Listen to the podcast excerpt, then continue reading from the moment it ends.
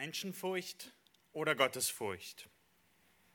Vor wem hast du mehr Angst? Vor Menschen oder vor Gott? Oder wessen Anerkennung ist dir wichtiger? Von Menschen oder von Gott? Von wem magst du das Lächeln lieber? Von Gott oder von Menschen? Das ist die alles entscheidende Frage, die dein Leben bestimmen wird und bestimmt. Und ihr dürft gerne heute eure Bibeln ein zweites Buch Mose aufschlagen.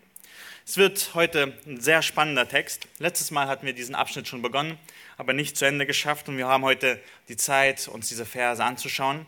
Und ich möchte euch einladen, wirklich die Bibel mit aufzuschlagen. Äh, in 2. Mose, äh, Kapitel 2 wollen wir heute anfangen zu lesen. Wir werden aber Kapitel 4, äh, sozusagen den letzten Teil von Kapitel 4 uns anschauen. Aber wir wollen den großen Abschnitt zusammen lesen und ähm, weil ich kann diese Geschichte nicht besser zusammenfassen, als Mose sie aufgeschrieben hat. Ich würde nur Sachen verdrehen und äh, nicht so schön machen. Und diese Geschichte ist wirklich herrlich zu lesen, die Mose schreibt. Und lasst uns darauf hören, weil ähm, das ist der einzigste Teil der Predigt, der ohne Fehler sein wird. Kapitel Mose, äh, 2. Mose, Kapitel 2, Vers 23 bis zum Ende von Kapitel 4 wollen wir zusammen lesen. Aber viele Tage danach geschah es, dass der König von Ägypten starb. Und die Kinder Israels seufzten über ihre Knechtschaft und schrien. Und ihr Geschrei über ihre Knechtschaft kam vor Gott. Und Gott erhöhte ihr Wehklagen. Und Gott gedachte an seinen Bund mit Abraham, Isaac und Jakob. Und Gott sah auf die Kinder Israels und Gott nahm sich ihrer an. Mose aber hütete die Schafe Jethros, seines Schwiegervaters, des Priesters in Midian. Und er trieb die Schafe über die Wüste hinaus und kam an den Berg Gottes, den Horeb. Da erschien ihm der Engel des Herrn, in einer Feuerflamme mitten aus dem Dornbusch. Und als er hinsah, siehe, da brannte der Dornbusch im Feuer. Und der Dornbusch wurde doch nicht verzehrt. Da sprach Mose, ich will doch hinzutreten und diese große Erscheinung anschauen, warum dieser Dornbusch nicht verbrennt. Als aber der Herr sah, dass er hinzutrat, um zu schauen, rief ihm der Herr mitten aus dem Dornbusch zu und sprach, Mose, Mose! Er antwortete, hier bin ich. Da sprach er, tritt nicht näher heran. Ziehe deine Schuhe aus von deinen Füßen, denn der Ort, wo du stehst, ist heiliges Land. Und er sprach, ich bin der Gott deines Vaters, der Gott Abrahams, der Gott Isaaks und der Gott Jakobs. Da verbarg Mose sein Angesicht, denn er fürchtete sich, Gott anzuschauen. Und der Herr sprach, ich habe das Elend meines Volkes in Ägypten sehr wohl gesehen. Und ich habe ihr Geschrei gehört über die, welche sie antreiben. Ja, ich kenne ihre Schmerzen. Und ich bin herabgekommen, um sie zu erretten aus der Hand der Ägypter und sie aus diesem Land zu führen in ein weites und gutes Land, in ein Land, in dem Milch und Honig fließt, an den Ort der Kanaiter, Hethiter, Amoriter, Pheresiter, Heviter und Jebusiter. Und nun siehe, das Geschrei der Kinder ist vor mich gekommen und ich habe auch ihre Bedrängnis gesehen, wie die Ägypter sie bedrückten. So geh nun hin, denn ich will dich zu dem Pharao senden, damit du mein Volk, die Kinder Israels aus Ägypten führst. Mose aber sprach zu Gott, wer bin ich, dass ich zum Pharao gehen und dass ich die Kinder Israels aus Ägypten führen sollte? Da sprach er, ich will mit dir sein. Und dies soll dir das Zeichen sein, dass ich dich gesandt habe. Wenn du das Volk aus Ägypten geführt hast, werdet ihr in diesem Berg Gott dienen. Und Mose sprach zu Gott, siehe, wenn ich zu den Kindern Israels komme und zu ihnen sage, der Gott eurer Väter hat mich zu euch gesandt, und sie mich fragen werden, was ist sein Name? Was soll ich denn da sagen? Gott sprach zu Mose, ich bin, der ich bin. Und er sprach, so sollst du den Kindern Israels sagen, ich bin, der hat mich zu euch gesandt. Und weiter sprach Gott zu Mose, so sollst du den Kindern Israels sagen, der Herr, der Gott eurer Väter, der Gott Abrahams, der Gott Isaaks und der Gott Jakobs, hat mich zu euch gesandt. Ja, das ist mein Name ewiglich. Ja, das ist ein Name, mit dem ihr an mich gedenken sollt von Geschlecht zu Geschlecht. Geh hin, versammel die Ältesten von Israel und sprich zu ihnen. Der Herr, der Gott eurer Väter, der Gott Abrahams, Isaaks und Jakobs, ist mir erschienen und hat mir gesagt, ich habe genau Acht gegeben auf euch und auf das, was euch in Ägypten geschehen ist. Und ich habe gesagt, ich will euch aus dem Elend Ägypten herausführen, in das Land der Kanaiter, Hethiter, Amoriter, Pheresiter, Heviter und Jebusiter, in das Land, in dem Milch und Honig fließt. Und wenn sie auf dich hören, so sollst du und die Ältesten von Israel zum König von Ägypten hineingehen und zu ihm sagen, der Herr, der Gott der Hebräer ist uns begegnet. So lass uns nun drei Tagesreisen weit in die Wüste gehen, damit wir dem Herrn, unser Gott, Opfer darbringen. Aber ich weiß, dass der König von Ägypten euch nicht ziehen lassen wird, auch nicht durch eine starke Hand. Aber ich werde meine Hand ausstrecken und Ägypten schlagen mit allen meinen Wundertaten, die ich in seiner Mitte tun will. Danach wird er euch ziehen lassen. Und ich will diesem Volk Gunst verschaffen bei den Ägyptern, sodass ihr nicht leer ausziehen müsst, wenn ihr auszieht, sondern die Frau eines jeden von euch soll von ihrer Nachbarin und Hausgenossen silberne und goldene Gefäße und Kleider fordern, die sollt ihr euren Söhnen und Töchtern geben und Ägypten berauben. Und Mose antwortete und sprach, aber siehe, sie werden mir nicht glauben und nicht auf mich hören, sondern sagen, der Herr ist dir nicht erschienen. Da sprach der Herr zu ihm, was hast du denn in der Hand? Er antwortete, ein Stab. Da sprach er, wirf ihn auf die Erde. Und er warf ihn auf die Erde, da wurde er zu einer Schlange. Und Mose floh von ihr.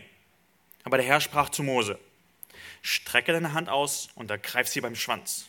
Da streckte er seine Hand aus und ergriff sie, und sie wurde zum Stab in seiner Hand. Darum werden sie dir glauben, dass der Herr dir erschienen ist, der Gott ihrer Väter, der Gott Abrahams, der Gott Isaaks und der Gott Jakobs. Und der Herr sprach weiter zu ihm, strecke doch deine Hand in deinen Gewandbausch. Da steckte er seine Hand in seinen Gewandbausch. Und als er sich hinauszog, siehe, da war seine Hand aussätzlich wie Schnee. Und er sprach, stecke deine Hand wieder in deinen Gewandbausch. Und er steckte seine Hand wieder in seinen Gewandbausch. Und als sie aus seinem Gewandbausch herauszog, siehe, da war sie geworden wie sein übriges Fleisch. Wenn sie dir nun nicht glauben und nicht auf die Botschaft des ersten Zeichen hören, so werden sie doch der Botschaft des zweiten Zeichens glauben.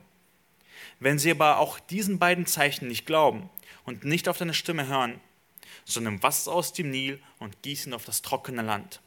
So wird das Wasser, das du aus dem Nil genommen hast, auf dem trockenen Land zu Blut werden. Mose aber sprach zum Herrn, Ach, mein Herr, ich bin kein Mann, der reden kann. Ich bin es von jeher nicht gewesen und bin es auch jetzt nicht, seitdem du mit deinem Knecht geredet hast. Denn ich habe einen schwerfälligen Mund und eine schwere Zunge. Da sprach der Herr zu ihm, wer hat dem Menschen den Mund gemacht? Oder wer macht ihn stumm? Oder taub? Oder sehend? Oder blind? Bin nicht ich es, der Herr? So geh nun hin. Ich will mit deinem Mund sein und dich lehren, was du sagen sollst. Da erwiderte Mose, Ach Herr, sende doch, wenn du senden willst. Da wurde der Herr sehr zornig über Mose und sprach, Weiß ich denn nicht, dass dein Bruder Aaron der Levit gut reden kann? Und siehe, er zieht dir entgegen, und wenn er dich sieht, so wird er sich vom Herzen freuen. Du sollst zu ihm reden und ihm die Worte in den Mund legen.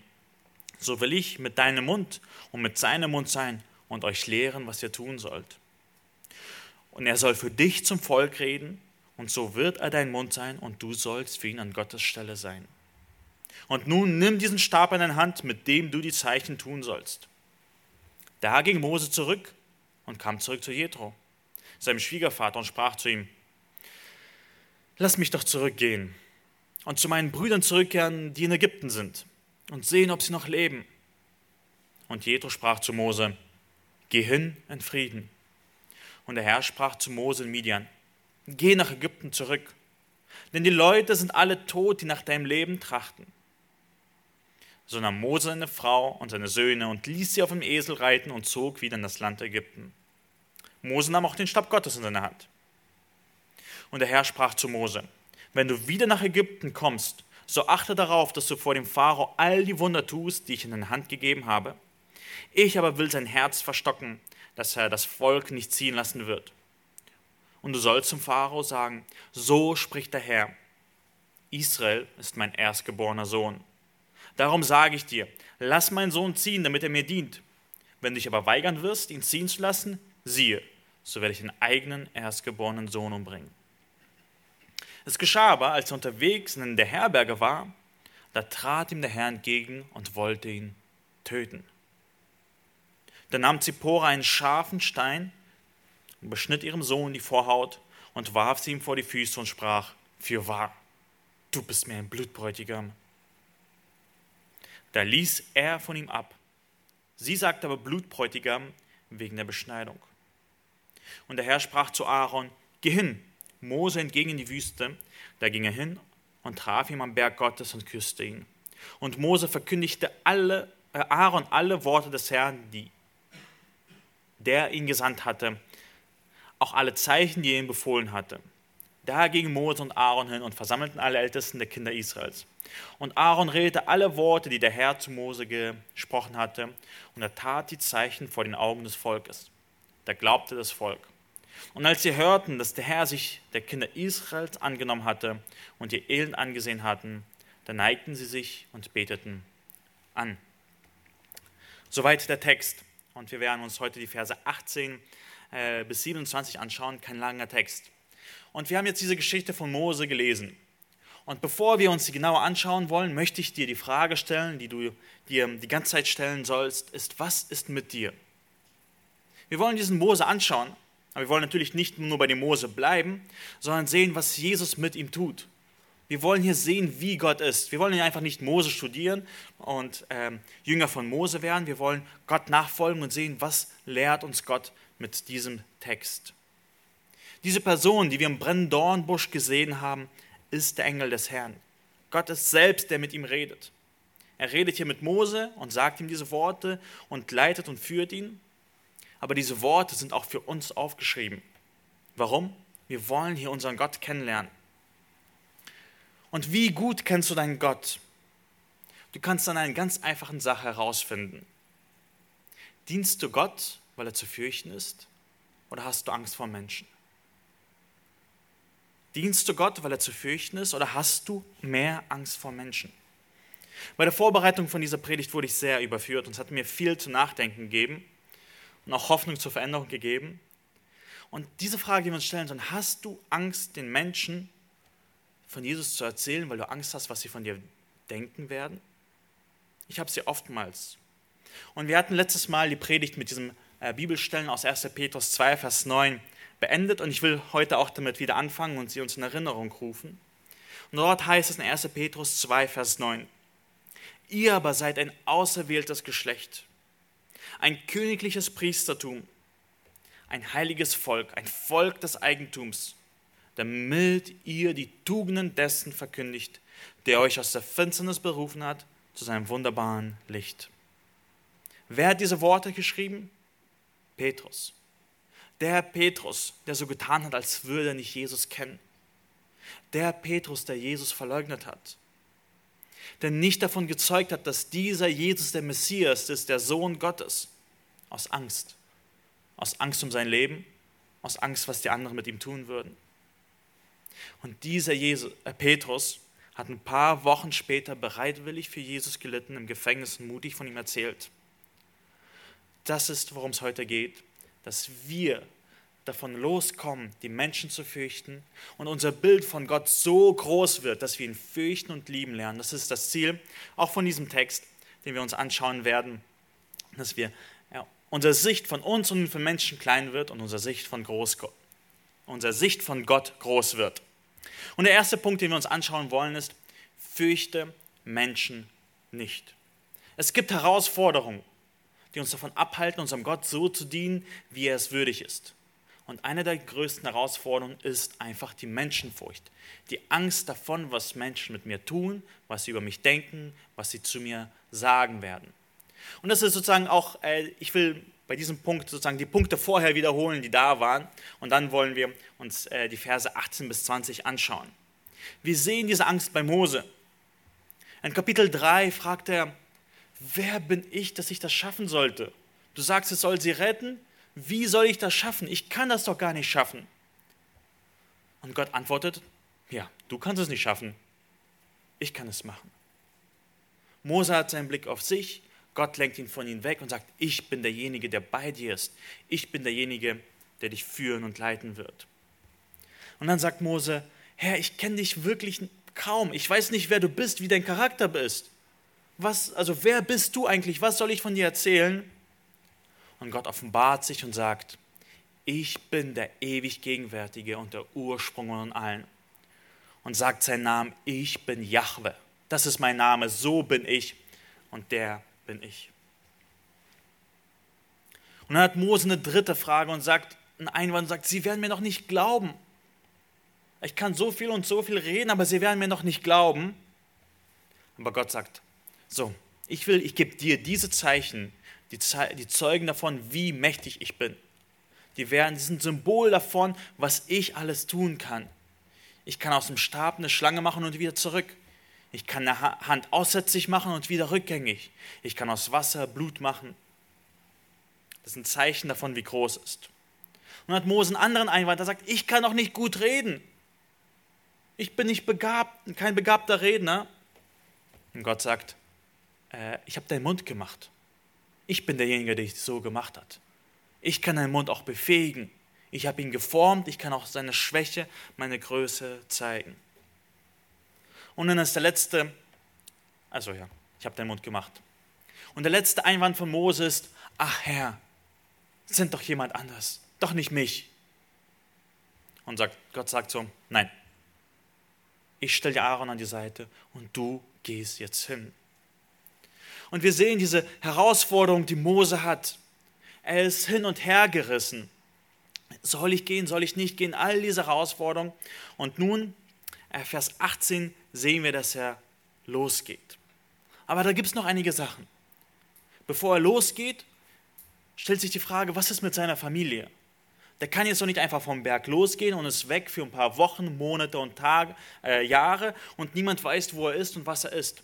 Er hat doch eine Frau und zwei Kinder. Was macht er mit ihnen? Und es sind auch solche Sachen in unserem Leben. Gott hat uns berufen und wir wissen, ja Herr, ich muss jetzt gehen und ich bin bereit zu gehen. Aber dann stellt sich die Arbeit, wie ist es mit meiner Arbeit? Arbeitsstelle. Wie ist es mit den Finanzen? Wie soll ich, also wenn ich weiß, ich soll das und das tun, ist oftmals die Frage der Arbeit und der Finanzen. Der Familie. Ich muss doch irgendwie Zeit mit ihnen verbringen oder wie mache ich das alles? Oder meine Pläne, meine Pläne für die Zukunft, da wird sich doch alles ändern. Und diese Fragen sind da und sind immer nicht äh, direkt beantwortet. Aber wir dürfen auch Gott in diesen Sachen vertrauen. Und das ist, was wir bei Mose auch gleich sehen werden. Er ist bereit zu gehen. Diese Einwände hat ihm Gott gezeigt, nein, ich bin mächtiger, du musst gehen, er ist bereit zu gehen. Aber diese kleinen Sachen sind noch da. Und so lesen wir in Vers 18, da ging Mose hin und kam zurück zu Jethro, seinem Schwiegervater, und sprach zu ihm. Wir sehen, dass zuerst das Mose anfängt zu gehen. Wir denken, okay, jetzt geht er nach Ägypten. Nein, tut er nicht. Er geht zuerst zu Jethro, seinem Schwiegervater. Diese Sache mit seiner Familie ist noch ein offener Punkt. Er kann nicht einfach von Jethro weggehen, äh, weil die Beziehungen damals waren viel stärker als in unserer heutigen Zeit. Manchmal, ja, es ist nicht so gewohnheitsbauend, dass wir einfach Leute verschwinden und ohne mit anderen geredet haben, irgendwo auf eine Mission gehen. Aber er geht hin und will seinen Schwiegervater um Erlaubnis bitten. Diese soziale Verpflichtung war eine gute Sache. Aber diese sozialen Verpflichtungen können ein Hindernis für uns werden, wenn wir sie als Ausrede nutzen. Und so geht Mose in dieser Bereitschaft, ich will jetzt gehen, ich will Gott dienen, aber die Sache mit Jethro muss ich noch klären. Und er weiß nicht, was Jethro sagen wird. Ich meine, vielleicht erinnern wir uns an die Geschichte mit Jakob und seinem Schwiegervater Laban.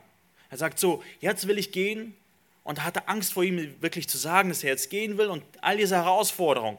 Vielleicht hat Mose auch an diese Geschichte äh, von seinem Ur-Urgroßvater gedacht und hatte Angst, mit Jethro darüber zu reden. Was ist, wenn Jethro sagen wird, nein, ich lasse euch nicht ziehen. Ich lasse doch nicht meine Tochter ziehen und meine zwei Enkelkinder. Und er bittet und sagt ihm, lass mich doch zurückgehen und zu meinen Brüdern zurückkehren, die in Ägypten sind und sehen, ob sie noch leben. Er erzählt ihm nicht die ganze Geschichte. Wahrscheinlich spielt hier immer noch die Menschenfurcht bei ihm keine kleine, große, äh, keine kleine Rolle und hat immer noch Angst. Was ist, wenn ich ihm all das erzähle, was Gott mir gesagt hat? Dann wird er denken, äh, ich bin nicht ganz bei Sinn und wird mich nicht ziehen lassen. Und sagt ihm dieses Anliegen, ich will sehen nach meinen Brüdern. Und das war wirklich auch sein Anliegen. Und wisst ihr, was schön ist? Was macht Gott? Legt Gott ihm ein Hindernis in den Weg? Nein. Und Jethro sprach zu Mose: Geh hin in Frieden. Ich bin mir nicht sicher, ob Mose diese Antwort erwartet hat. Er hatte bestimmt große Fragezeichen und wusste nicht, was sein Schwiegervater sagen wird. Aber Gott lenkt auch das Herz von Jethro und sagt: Geh hin in Frieden. Absolut kein Problem. Er macht keinen großen Aufstand wie Laban, sondern erlaubt ihn und sagt: Geh hin in Frieden. Und das ist fast eine Aufforderung, eine Aufforderung mehr an Mose. Geh hin. Gott hat ihm vorher die ganze Zeit gesagt, geh hin, geh hin, geh hin. Und jetzt hat er die letzte Ausrede, was ist mit seinem Schwiegervater? Und sein Schwiegervater fordert ihn auf, geh hin in Frieden. Und dann lesen wir Vers 19 weiter. Gott spricht ihm noch, noch mal zu ihm. Also Jethro hat ihm erlaubt, aber auf einmal sehen wir Gott wieder. Gott spricht ihm zu ihm nochmal. Vielleicht war Mose so, okay, Jethro hat erlaubt und ist am Sachen packen und Gott erscheint ihm nochmal und sagt zu ihm, geh nach Ägypten zurück. Geh wirklich, ich ermutige dich. Gott ermutigt ihn und sagt, geh nach Ägypten zurück, denn die Leute sind alle tot, die nach deinem Leben trachten. Vielleicht hat er sich Fragen gestellt, kann ich jetzt meine Frau mitnehmen mit meinen Kindern? Ich komme dahin und der Pharao tötet mich sofort und meine ganze Familie. Mose hat diese vielen Fragen, die sich ihm im Kopf rumschwirren. Aber Gott ermutigt ihn nochmal und sagt, geh hin nach Ägypten. Alle, die dich jetzt töten wollten, sind schon mal tot. Du musst dir erstmal keine Sorgen darum machen, dass der Pharao von Ägypten dich töten wird. Und Vers 20 lesen wir, so nahm Mo seine Frau und seine Söhne und ließ sie auf den Esel reiten und zog wieder in das Land Ägypten. Mose nahm auch den Stab Gottes in die Hand. Wir sehen hier, wie Mose seine Menschenfurcht überwindet.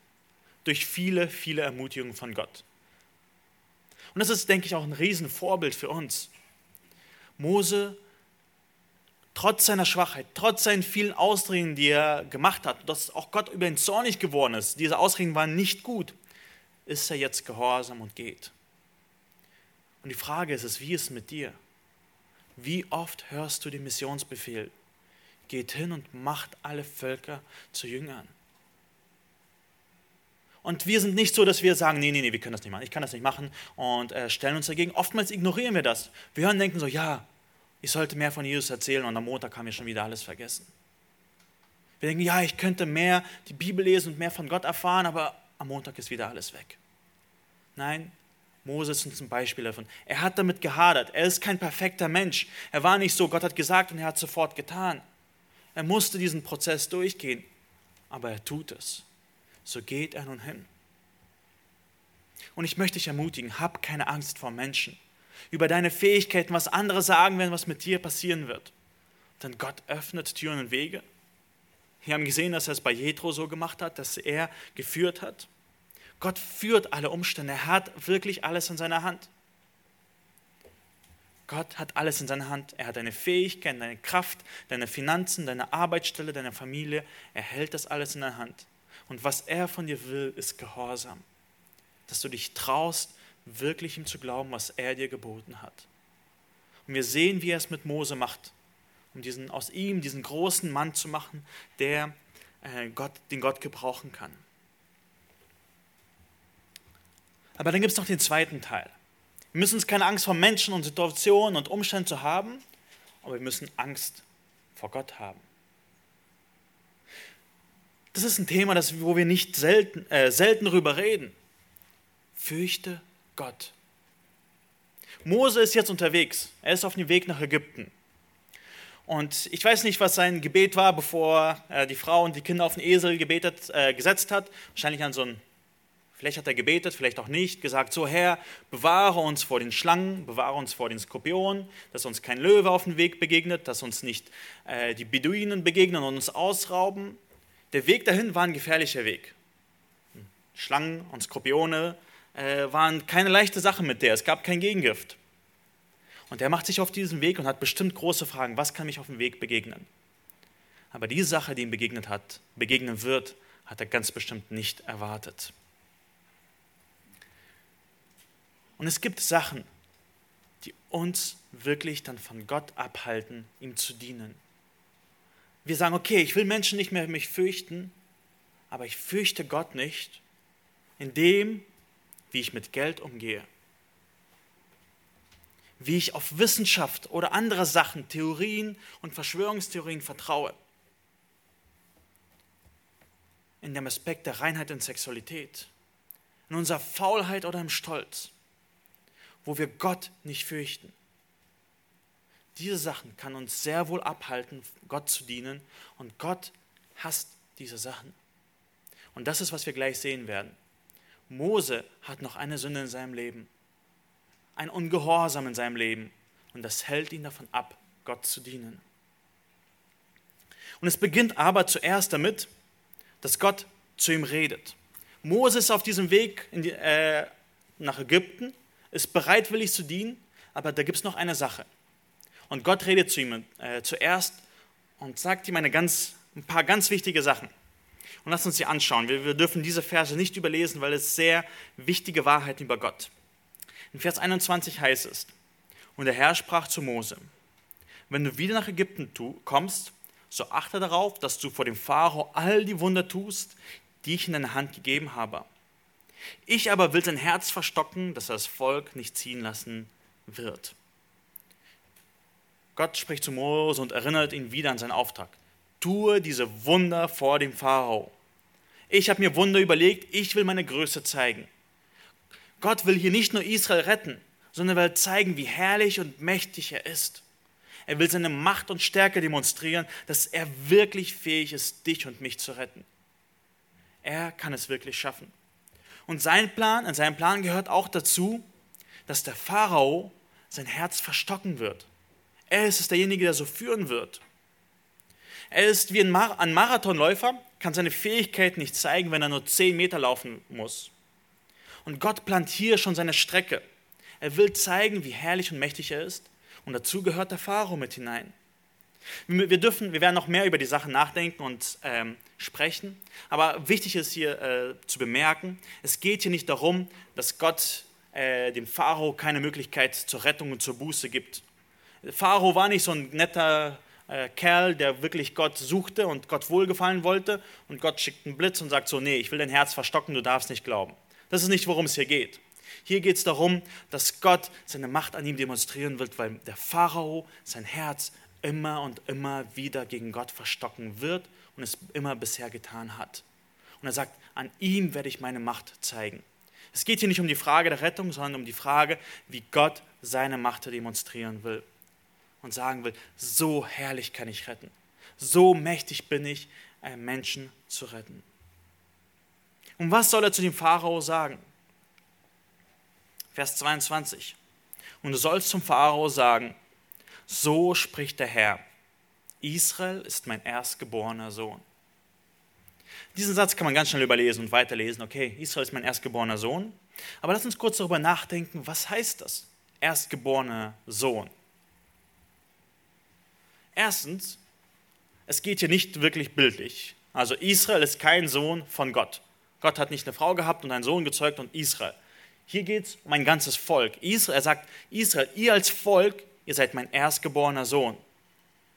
Und bei der, dem Wort Erstgeborener geht es nicht wirklich darum, hier in diesem Kontext, dass Israel zuerst geboren wurde. Weil Jakob war nicht der Erstgeborene. Esau war der Erstgeborene. Also es ist nicht diese Linie von den Erstgeborenen. Also Jakob wurde dann zu Israel umbenannt. Nur zur Info. Worum geht es dann? Was heißt das, Israel ist mein erstgeborener Sohn? Zu der damaligen Zeit, wo äh, sie gelebt haben, hatte der erstgeborene Sohn eine ganz besondere Stelle. Er würde den doppelten Teil vom Erbe bekommen, also doppelt so viel wie alle anderen Kinder, und würde sozusagen das Werk seines Vaters fortführen. Zum Beispiel der erstgeborene Sohn eines Königs würde selber König werden. Das war ein Privileg, eine besondere Stellung, aber auch eine besondere Aufgabe. Ich meine, wir leben in einer Gesellschaft, wo man auf Vorteile oder Privilegien kritisch schaut. Gleichberechtigung wird bei uns natürlich ziemlich groß geschrieben. Alle sollten die gleichen Chancen haben, das Gleiche bekommen. Und wenn wir mit diesem Denken der Gleichberechtigung an die Bibel herangehen, haben wir ein gewisses kleines Problem. Weil Israel ist tatsächlich das einzigste Volk, das Gott auserwählt hat. Es gab viele andere Völker, aber Gott hat nur Israel gesagt, ihr seid mein erstgeborener Sohn. Und jetzt stellt sich vielleicht euch die Frage, warum hat Gott nur Israel auserwählt? Warum nicht die anderen Völker? War Gott hier nicht unfair? War er sogar unmoralisch? Das, wir werden zu diesem Denken kommen, wenn wir denken, dass Gleichberechtigung das höchste Gut ist. Aber wir missverstehen diese Bibel. Äh, wir missverstehen die Bibel, wenn wir mit der Brille der Gleichberechtigung rangehen. Weil wir lesen weiter, Israel ist mein erstgeborener Sohn. Darum sage ich dir, lass meinen Sohn ziehen, damit er mir dient. Diese Privilegien kamen auch mit Verpflichtungen. Es war nicht, dass Gott sie auserwählt hat und alle anderen gesagt hat, so, ihr interessiert mich nicht. Das ist so, äh, stellt euch vor, ähm, Michael heute ist ganz großzügig und hat für uns 100 Packungen Eis besorgt. Genug Eis für jeden. Er hat 100 Packungen Eis hier. Und dann sagt er zu Eduard, hey Eduard, hier ist das ganze Eis. Wäre das unfair, dass Eduard das ganze Eis bekommt? Ja, es wäre unfair, wenn wir die nächsten Worte von Michael ignorieren würden. Michael sagt zu ihm, ich habe dir dieses Eis gegeben, damit du es allen verteilst. Sei ein Segen für alle Leute hier im Gottesdienst. Verteil jedem ein Eis. Und das ist, was Gott mit Israel vorhatte. Israel war ein auserwähltes Volk, damit alle anderen Völker auf der Welt durch sie gesegnet wurden. Sie sollten nicht die Segen für sich behalten. Sie sollten Gott dienen, zeigen, was für ein herrlicher und mächtiger Gott ist, damit alle anderen Völker kommen und Gott anbeten. Sie sollten ein Segen für sie sein. Deswegen hat Gott Abraham berufen und gesagt ihm, ich werde dich segnen, damit du ein Segen sein kannst. Durch dich werden gesegnet alle Völker auf der Erde. Das war der Plan. Und das ist, was auch bedeutet, dass Israel der erstgeborene Sohn ist. Gott hat sich dieses eine Volk rausgenommen, um alle anderen Völker auf der Welt zu segnen und sagt, ich habe eine ganz besondere Beziehung zu euch. Ich bin euer Vater, ihr seid mein Sohn. Und ihr seid die Erstgeborenen, ihr habt eine ganz besondere Stellung unter allen anderen Völkern, nämlich ich will durch euch Großes auf dieser Welt tun. Der Erstgeborene hat das doppelte Erbe bekommen und er sollte es gut verwalten und ein Segen für seine Brüder sein. Und vielleicht nur ganz kurz, also es ist nicht die Hauptbotschaft von diesem Text, aber auch das vielleicht ein bisschen zu erklären. Wir hören oftmals, dass Jesus der erstgeborene Sohn Gottes ist. Und in diesem, zum Beispiel in Kolosse 1, Vers 15 heißt es, dieser Jesus ist das Ebenbild des unsichtbaren Gottes, der Erstgeborene, der über aller Schöpfung ist. Und es wird in diesem selben Sinne gebraucht. Es gibt viele Gruppierungen und Irrlehren, die sagen, Jesus, es gab eine Zeit, wo Jesus nicht war, Gott hat Jesus geboren und dann war Jesus. Und das ist nicht der Aussage von diesem Text. Es geht hier darum, dass Jesus eine ganz besondere Beziehung zu seinem Vater hat. Er ist privilegiert über alle. Er ist nicht zu vergleichen mit der ganzen Schöpfung. Er ist über alle Schöpfung. Das ist diese Bedeutung von dem Erstgeborenen. Er ist privilegiert über alles. Er hat das Recht, über die Schöpfung zu herrschen, weil er über alles steht. Genauso wie Israel ein besonderes, auserwähltes Volk war, um für alle anderen Segen zu sein. Also es geht hier nicht darum, dass Gott Vater, eine Gott Mutter hatte und sie ein Kind hatten und der erstgeborene Sohn ist Jesus. Darum geht es gar nicht. Das ist nicht die Lehre der Schrift. Auch viele sagen das äh, oder lehren diese Aussagen, aber es ist nicht, worum es geht. Also nur eine kurze Randbemerkung äh, zu diesem Begriff. Jesus ist derjenige, der die Verantwortung und Verpflichtung bekommen hat, dass jeder Mensch in seinem Namen gerettet werden kann. Kommen wir wieder zurück zu 2. Mose 4. Und dann sagt Gott, äh, das sollst du zum Pharao sagen. Israel ist mein erstgeborener Sohn und lass jetzt meinen Sohn ziehen. Lass ihn ziehen, er soll mir dienen. Seine Aufgabe ist es, ein Segen für alle Völker zu sein. Und wenn du das nicht tust, werde ich deinen eigenen erstgeborenen Sohn umbringen. Das ist eine klare Botschaft. Gott ist gerecht, Gott ist heilig. Er hat das Recht, Leben zu geben, er hat auch das Recht, Leben zu nehmen. Wenn du dich gegen Gott stellst, dann ist alles vorbei. Das soll Mose zum Pharao sagen. Und jetzt stellt sich die große Frage, hat Mose eigentlich gut zugehört? Er soll zum Pharao kommen und diese Botschaft sagen, Gott ist heilig, Gott ist gerecht. Aber hat er selbst zugehört? Bevor wir uns anschauen, was jetzt mit Mose passiert, möchte ich kurz, dass wir in 1. Mose 17 gehen. Dass wir uns erinnern, was der Bund mit Abraham, mit Isaac und mit Jakob ist. Gott hat einen Bund mit ihm gemacht, auch mit Mose. Und dort heißt es, dort spricht Gott zu Abraham, siehe, ich bin der, welcher im Bund mit dir steht. Und du sollst ein Vater vieler Völker werden. Darum sollst du nicht mehr Abraham heißen, sondern Abraham soll der Name sein. Denn ich habe dich zum Vater vieler Völker gemacht. Und ich will dich sehr, sehr fruchtbar machen und will dich zu Völkern machen. Auch Könige sollen von dir herkommen. Und ich will meinen Bund aufrichten zwischen mir und dir und deinem Samen nach dir, äh, von Geschlecht zu Geschlecht, als einen ewigen Bund, dein Gott zu sein und der deines Samens nach dir. Gott sagt, ich will einen Bund mit dir machen, einen ewigen Bund, der nicht aufgelöst werden soll, mit dir und mit deinen Nachkommen. Ich will dein Gott sein. Und worin besteht dieser Bund? Was ist das Zeichen des Bundes? Vers 10. Das ist aber mein Bund, den ihr bewahren sollt, zwischen mir und euch und deinem Samen nach dir. Alles, was männlich ist unter euch, soll beschnitten werden. Äh, vielleicht nur kurze Erklärung. Äh, Beschneidung würde ich jetzt nicht äh, im Detail erklären, aber da werden Sachen entfernt, die nicht so notwendig sind. Also es bleibt alles erhalten, was wichtig ist. Ähm, aber das ist ein Zeichen, es ist wirklich schwierig darüber zu reden. Die Bibel ist da ziemlich klar, äh, und, aber es sind Sachen, die nicht schon ein bisschen eklig sind, darüber zu reden. Aber das ist ein Zeichen, den Gott gibt und sagt zu Abraham, alle deine Nachkommen sollen beschnitten werden. Man denkt so, Gott, warum? Warum gerade dieses Zeichen? Warum setzt du das ein? Aber er hat seinen Wunsch und seinen Plan darin und sagt zu Abraham, du sollst dich daran erinnern, dass ein Nachkomme von dir die ganze Welt retten wird. Und dieses Zeichen soll euch als Erinnerung sein, dass ich euer Gott bin und ihr mein Volk bin. Vertraute mir, das ist das Zeichen. Es ist nichts Besonderes, es ist nichts Großes, es ist nichts Weltveränderndes. Ein Mensch wird dadurch nicht anders, wenn er beschnitten wird. Er wird dadurch nicht besser. Es ist ein Zeichen in Erinnerung, dass Gott sagt, ich werde etwas tun. Es wird ein Nachkomme werden, kommen aus eurem Körper, der die ganze Welt retten soll. Vers 11 sagt er weiter, und ihr sollt am Fleisch eurer Vorhaut beschnitten werden. Das soll ein Zeichen des Bundes sein zwischen mir und euch. Jedes männliche von euren Nachkommen soll bei euch beschnitten werden, wenn es acht Tage alt ist. Sei es im Haus geboren oder um Geld erkauft von irgendwelchen Fremden, die nicht von deinem Samen sind.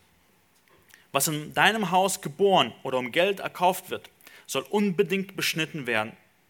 So soll mein Bund an eurem Fleisch sein, ein ewiger Bund. Und dann ganz harte Worte, Vers 14.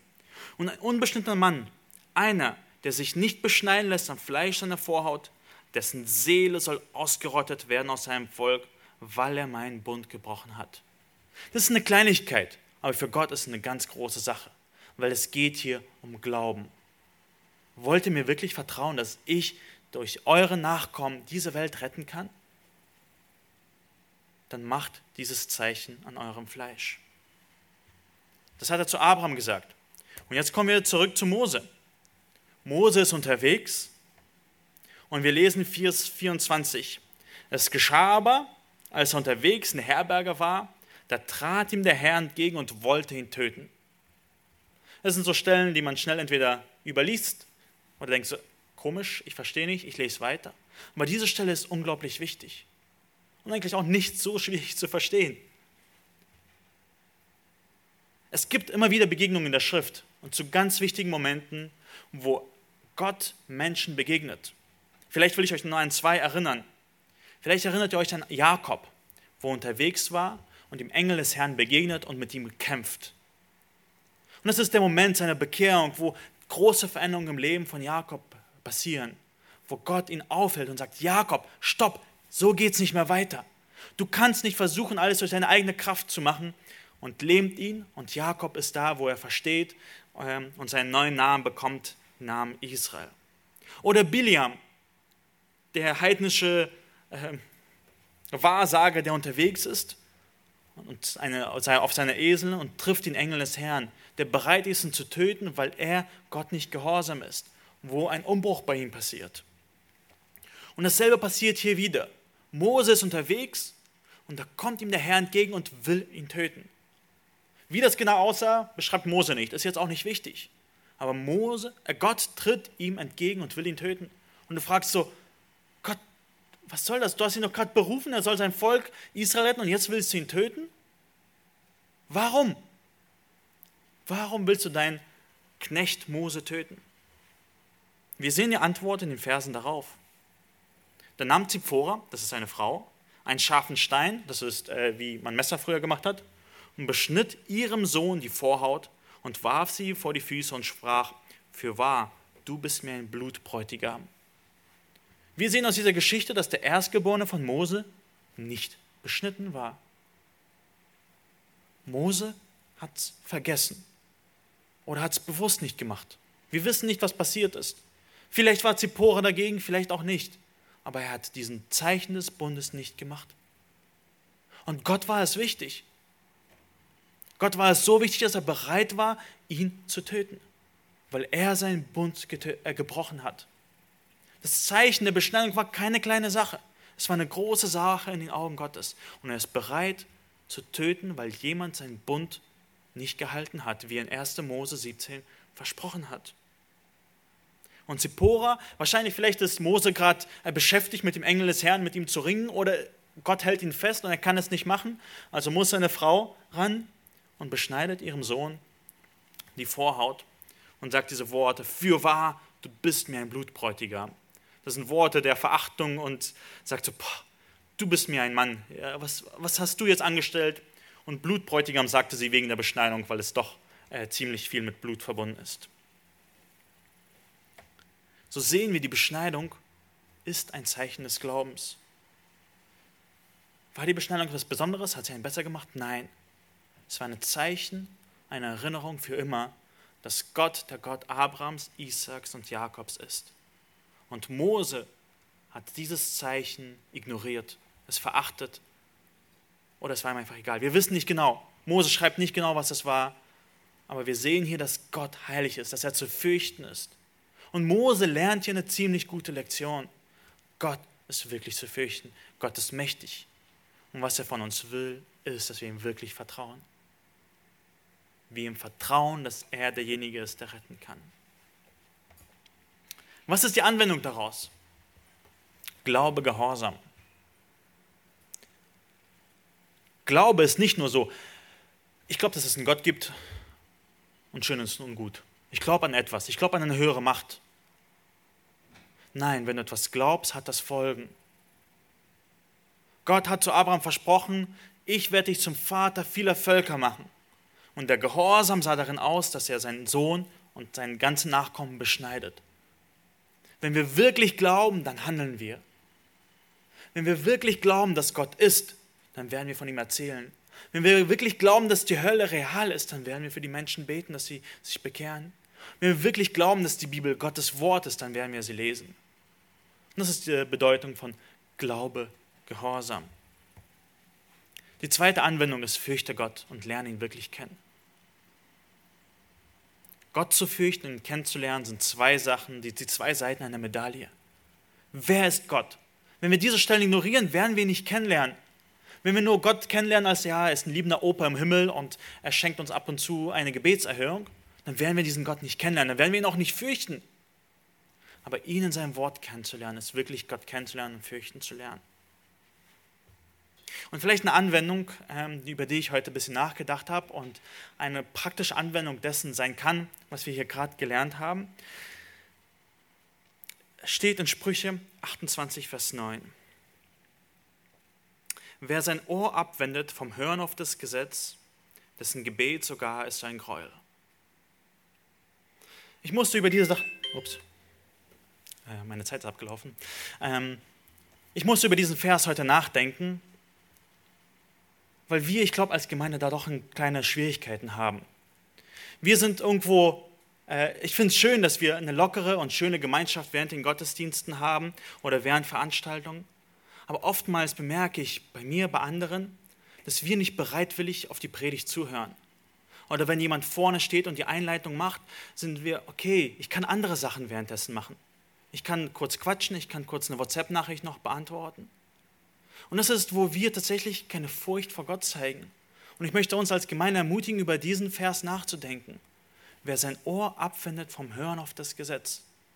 Er spricht über das persönliche Bibelstudium, spricht aber auch über diese Gemeinschaft, die wir jetzt im Gottesdienst haben. Es kann sein, dass du abgelenkt bist und das ist eine wichtige Sache. Muss man wirklich jetzt erlegen und es geht nicht anders. Aber wenn wir uns von allen Sachen ablenken lassen, während dem Gottesdienst auch gerne bereit sind, andere Sachen zu machen, ist das vielleicht eine Herzenseinstellung, dass wir äh, unser Ohr abwenden vom Hören des Gesetzes? Wo wir Gott nicht fürchten und sagen, ach Gott, predigt, ja, diese Einleitung, ja, müssen, muss ich jetzt absitzen, ist nicht das Wichtigste. Das ist ein Zeichen des Unglaubens. Und Gott sagt, dessen Gebet sogar ist ein Gräuel. Wenn dir alles andere wichtiger ist und dann zu mir kommst und Sachen bittest, dann ist dieses Gebet von mir eklig. Ich mag es nicht, wenn du dann zu mir betest. Weil du willst ja eigentlich gar nichts von mir. Ich bin für dich nur eine Wunschmaschine. Auf mich hören, pff, nicht so wichtig. Aber Gebetsanliegen ja gerne. Das ist vielleicht ein Aspekt, äh, über den ich heute nachgedacht habe, den wir uns wirklich anwenden sollen, Gott zu fürchten, auch beim Hören des Gesetzes, des Wortes, in unserer stillen Zeit. Wie gehen wir mit Gott um? Hören wir auf sein Wort oder ignorieren wir es? Ich möchte abschließen mit dieser Aussage. Gott ist heilig, aber er ist auch gnädig. Gott hasst Sünde. Gott verabscheut Sünde. Das sehen wir in dieser Begebenheit, wo Gott herantritt und bereit ist, Mose zu töten. Aber er ist auch ein gnädiger Gott. Blut wurde vergossen und das Leben von Mose und seinem Erstgeborenen wurde bewahrt. Vielleicht bliebst du heute im Ungehorsam, aber kehre um zu Gott. Er ist fähig, dich zu retten. Er ist mächtig. Er ist ein absolut liebender Gott. Und das ist die ganze Botschaft vom zweiten Buch Mose. Im Buch Mose geht es darum, die ersten 18 Kapitel geht es darum, dass Gott retten kann. Er kann dich aus der Sklaverei der Sünde befreien. Er hat Israel aus Ägypten befreit, er kann dich auch befreien. Er ist aber auch ein Gott, der heilig ist und dir einen Auftrag geben will. Er kann dir einen Sinn und Ziel im Leben geben. Du musst nicht mehr deinen Sünden und deinen äh, Lüsten versklavt sein kannst ihm wirklich dienen und ihn groß machen. Und er ist ein Gott, der bei dir sein will. Wir sehen es in der Stiftshütte. Er ist ein Gott, der Gemeinschaft mit dir haben will. Das ist die Botschaft vom zweiten Buch Mose. Gott ist absolut heilig, er ist gerecht, aber er ist ein Gott, der gerne rettet. Ein Gott, der dir einen Auftrag gibt im Leben und ein Gott, der gerne mit dir Gemeinschaft hat. Lass uns noch zusammen aufstehen ähm, und Gott anbeten. Wer von euch gerne ähm, ja, laut beten will, darf gerne beten.